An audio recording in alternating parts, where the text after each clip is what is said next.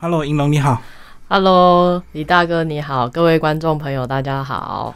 好，我们来介绍你们二零二三新春的第一档演奏会。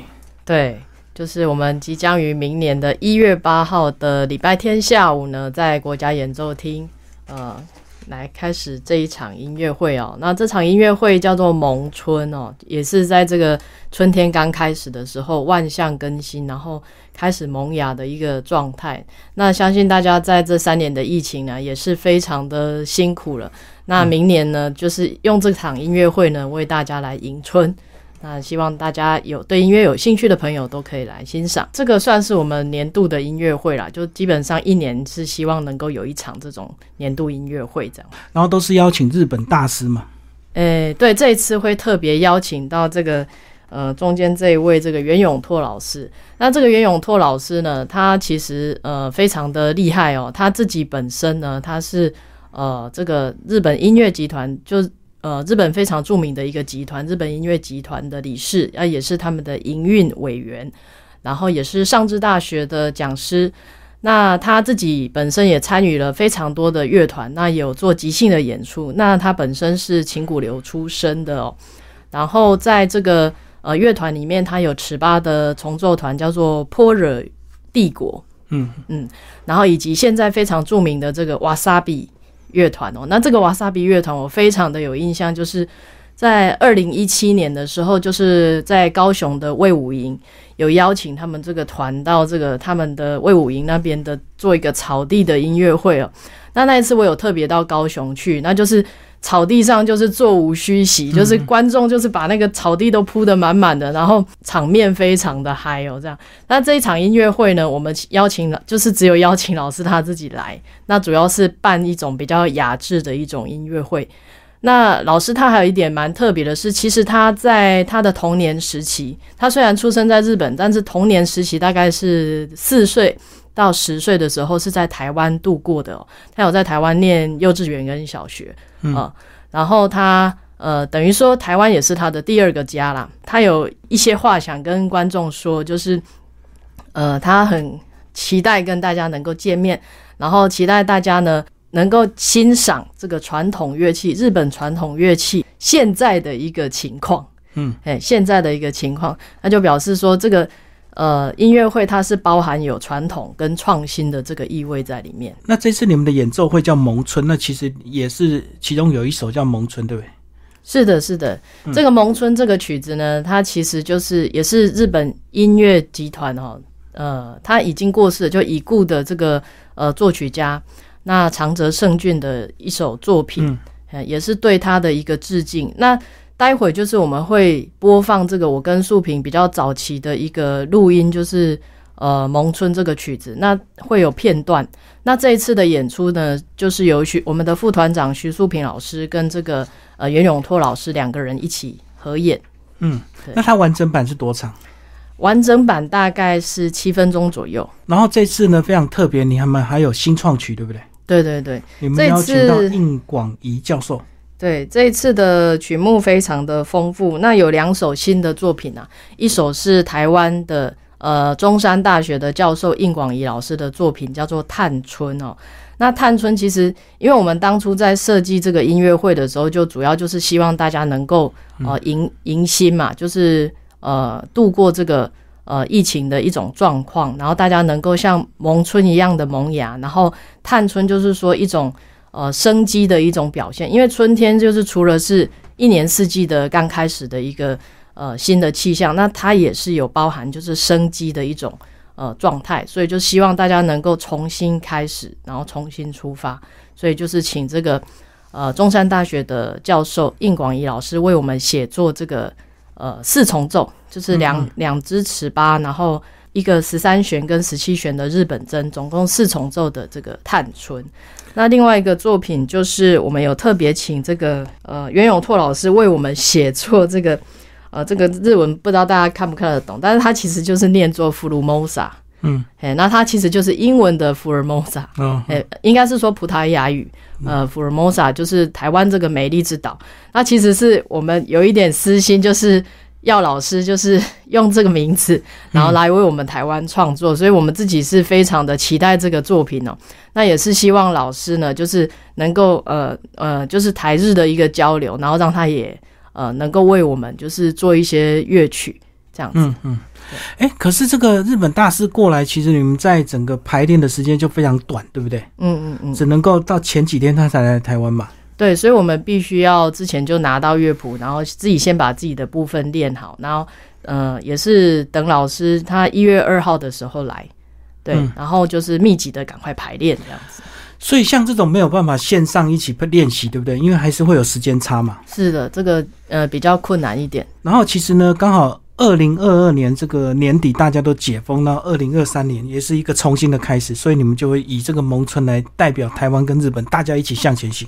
是的，是的，嗯，就是很期待，就是能够赶快大家过来啊，然后我们也过去日本，就是大家能够做很很多的互动，然后也希望能够透过这样子的一个交流，然后让呃整个一起迈向就是更美好的未来。对，大家能够回到常态。像你们这个半月大师对话系列，其实你每年都办，对不对？对啊，就是因为疫情，你们停了几次。呃，其实我们今年有在北投文物馆有办，但是因为就是没有办法请日本老师来，他没办法过来。我们今年呃是第十年，明年是第十一年，所以对我们也对我们来说也是呃第二个十年的一个开始。对，那十年我们还是有很努力的在这个北投文物馆，然后办一个就是我们自己呃内部的呃的一个演出。嗯，不过我相信这几年疫情的关系，你们演出的机会比较少，是不是也有开发一些线上的互动？呃，就是当然线上的教学变得比较频繁。那当然就是除了教学以外，我跟素萍其实我们在这两年也都很努力的，就是一个人出了一本书，像素萍有，对他有出一本，就是呃第一本以就是中文来。呃，教授这个日本真的一个书，那我是出了一本动销的一个教材。